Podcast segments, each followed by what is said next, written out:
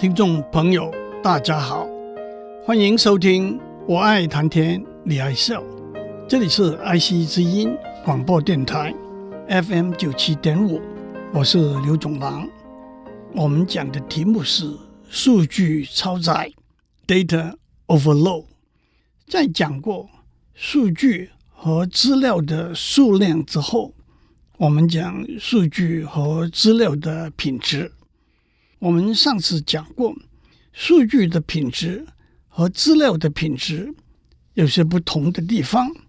一个比喻是，数据就像文字中的字，每一个字有它的含义；而资料就像文字中的句子，每一个句子有它的含义。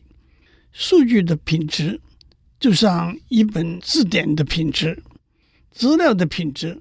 就像一本书的品质，数据的品质的判断可以说是客观的，因此也比较简单容易。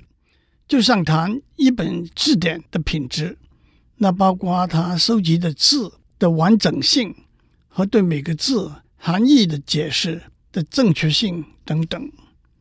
我们讲过年度数据品质的六个指标：确实性。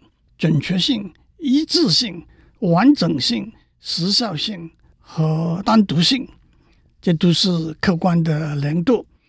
但是资料的品质的判断就比较复杂了。资料的品质有客观的一面，也有主观的一面。我们讲过，从务实的观点来说，资料的品质就是它的适用性 （fitness for use）。因此，资料的品质，我们可以像数据的品质一样客观的来量度，但是也必须主观的，那就是从使用者的观点来量度。正如我们上次讲过，客观的量度资料的品质的指标，有许多和量度数据的品质的指标重叠的地方。我们也讲了 Wikipedia。和大英百科全书这两套百科全书比较的结果，在四十二个和科学有关的项目里头，错误的表达、误导的说法和遗漏，两者相去不远。其实从客观的年度来讲，的确，字典和百科全书的功能是相似的。但是，正如上面讲过，资料的品质。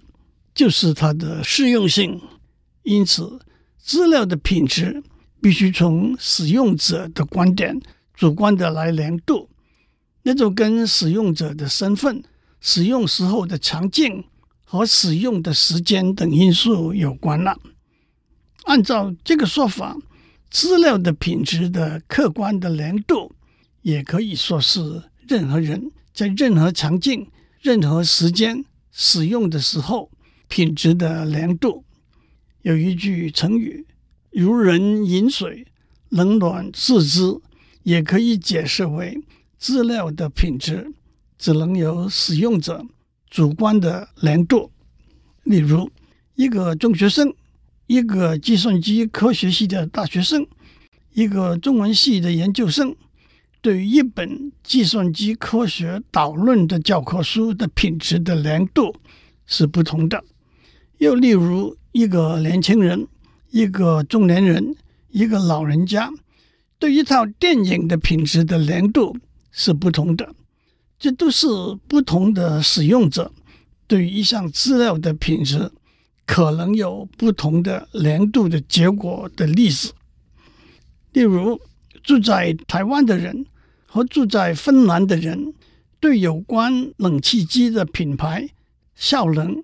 和价格的资料的品质的量度可能是不同的。又例如，悠闲的驾车出游和开车赶着去参加一个重要的会议，路况的资料的品质的量度可能是不同的。这都是在不同的场景对于一项资料的品质可能有不同的难度的结果的例子。古人说。可食一滴如甘露，最后千杯不如无，也正是这个意思。至于昨天的报纸，免费也没有人要。明天一只股票的价格的预测的准确性，就是资料的品质重要的量度了。这都是在不同时间对于一项资料的品质可能有不同的量度的结果的例子。但是在资料超载的大环境里头，让对资料品质的判断留给每一个人。一方面可以说是自由开放的社会的基本精神，但是另一方面也忽视了共同生活中互通消息、彼此照顾的原则。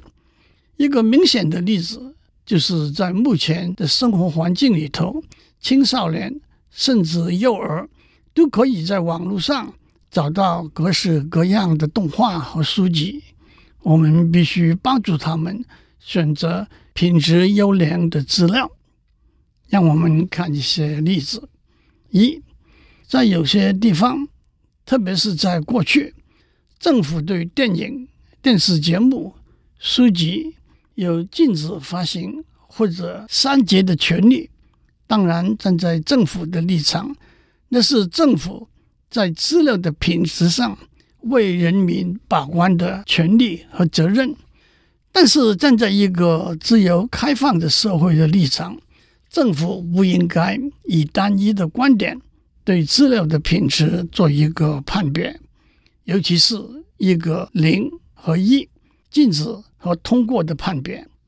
资料的审查制度是一个重要也是复杂的问题。在这里，让我们回顾一个例子：何日君再来？这首家喻户晓的歌，由黄家模作曲，刘雪安作词，有“金嗓子”之称的周璇，是一九三七年的原唱者。不过，可能大家更熟悉的，那也是邓丽君在一九七九年的成名作。在中日战争的时候，不同的审查单位对这首歌的批判。或者是抗日，或者是叛国，或者是私情。一九四九年之后，这首歌在中国大陆被批判为资产阶级的颓废和堕落而被禁。一九六零年代，这首歌在台湾被禁，原因是和日军的“军制和军队的“军”字同音，是指解放军。在一切。都已经成为过去的今天。我们一方面看到同一首歌，却有不同的解读，而带来被禁的后果；另一方面也难免哑然失笑。二，在许多国家地区都有电影分级的制度，有些地方分级是由电影业者自动实施，有些地方是由政府主导。台湾按照文化部的电影分级处理办法，电影分成五级：普遍级，一般观众都可以观赏；保护级，未满六岁的儿童不得观赏；六岁以上未满十二岁的儿童，需由父母、师长或者成年亲友辅导观赏；辅导十二级。未满十二岁的儿童不得观赏，辅导十五级；未满十五岁的青少年不得观赏，限制级；未满十八岁的人不得观赏。分级的标准主要是按照电影中的情节和语言、涉及暴力、犯罪、怪异、色情等的程度。此外，书籍也有相似的分级制度。三，上面讲的审查和分类都是针对资料的内容，而且也可以说是消极的规范。反过来，奖励却是积极的，对优质的资料做肯定，来供大家参考。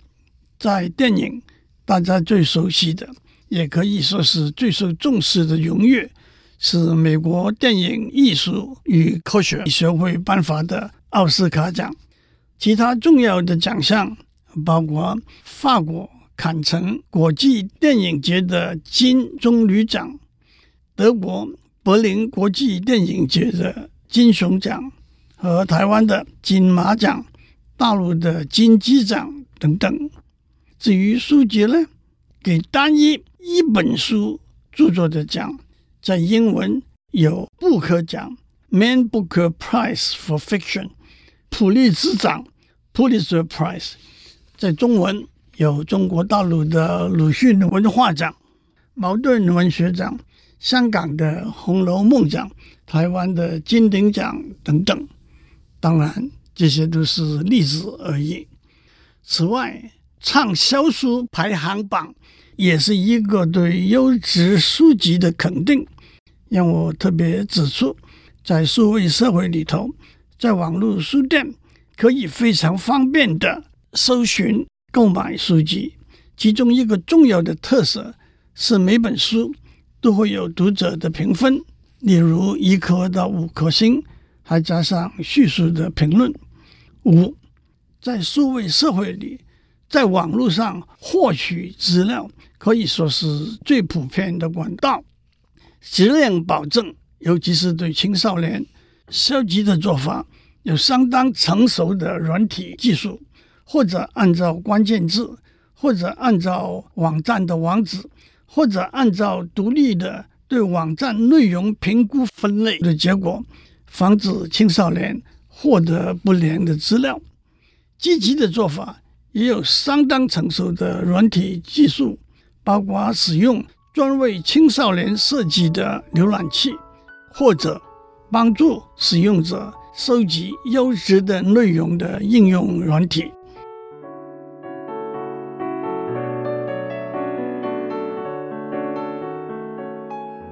在数据和资料超载这个题目底下，我们讲了好几个不同的面向，让我们继续讲下去。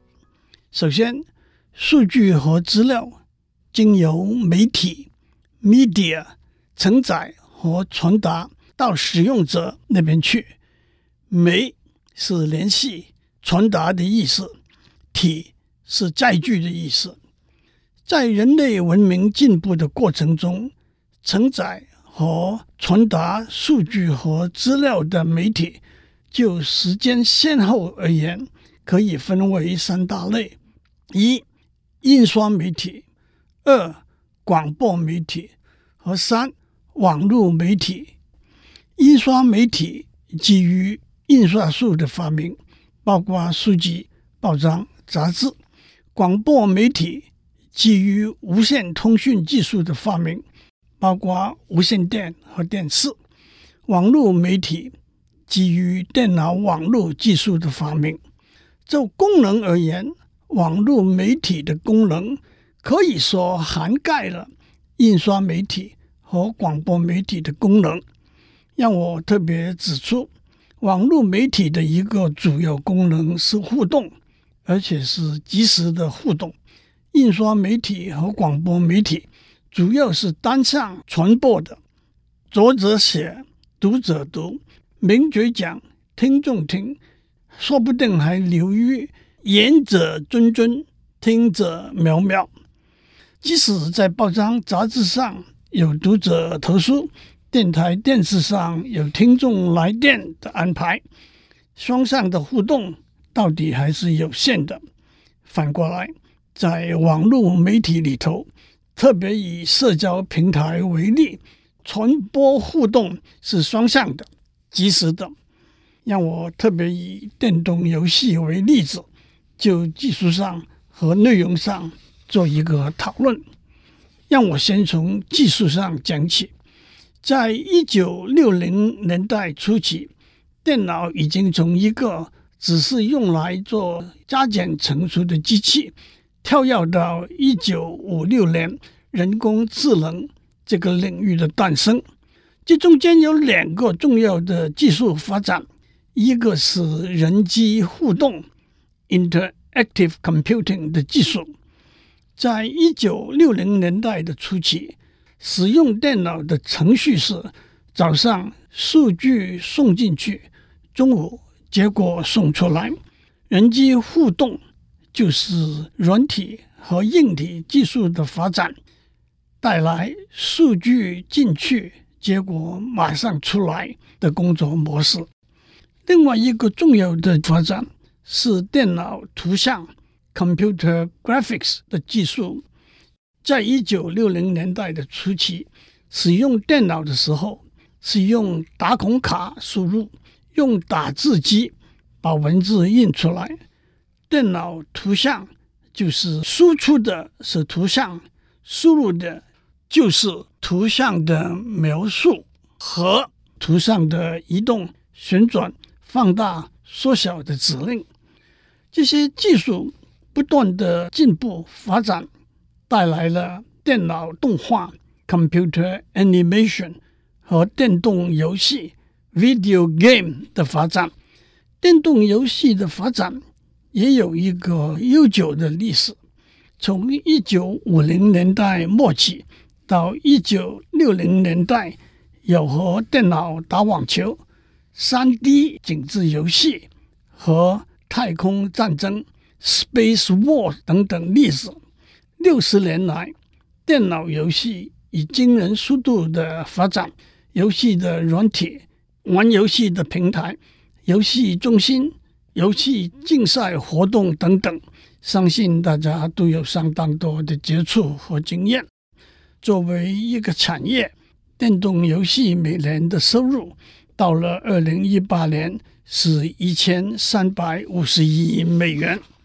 接下来，沿着数据超载的讨论里头，资料的品质的思路，让我们谈谈电子游戏。从技术的观点来看，电子游戏的技术和电脑科学技术是分不开的。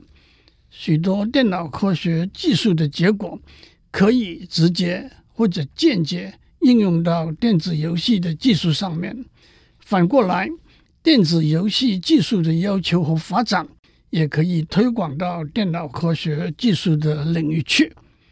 许多大学的电脑科学及工程学系都有和电脑游戏有关的课程。电子游戏对行为的影响，可以说有正面的，也有负面的。正面的是：一，电子游戏带给玩家一份自主、独立。成就满足的感觉。二，电子游戏可以作为好的休闲活动。三，电子游戏也可以是一个体力运动的活动。一个最好的例子就是《精灵宝可梦 Go》这个游戏，让玩家快快多多的走路。四，电子游戏可以是一个群体活动的游戏。五。电子游戏可以提升认知能力 （cognitive skills）。认知能力是指大脑对知识获得、加工、储存和提取的能力。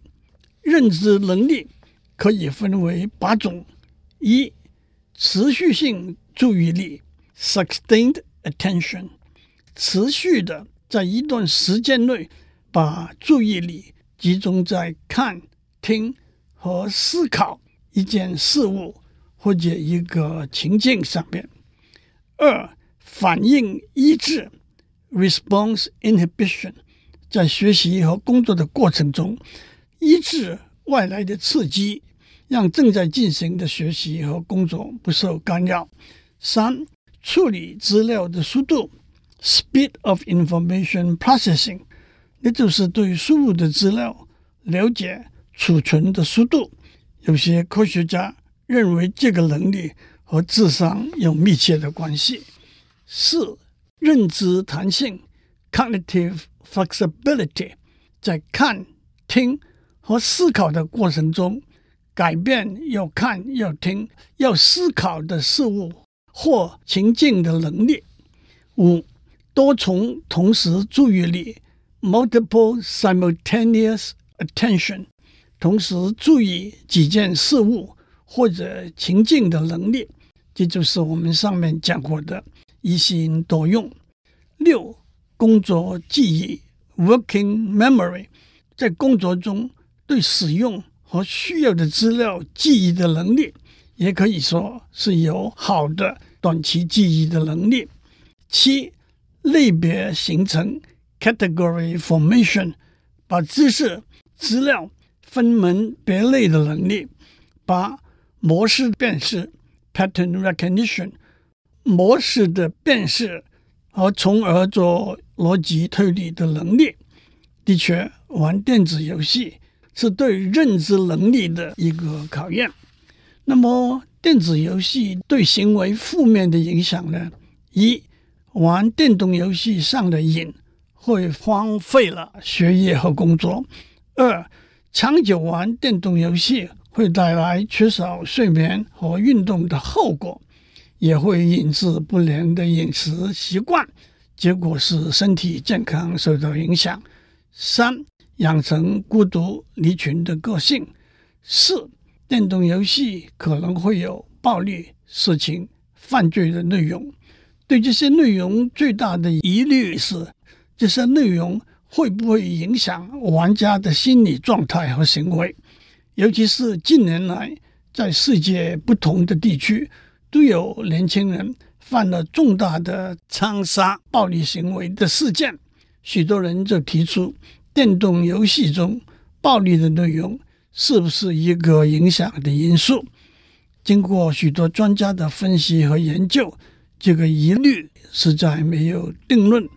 不过，也带来和电影相似的电动游戏分类这个议题。今天我们就讲到这里，祝您有个平安的一天。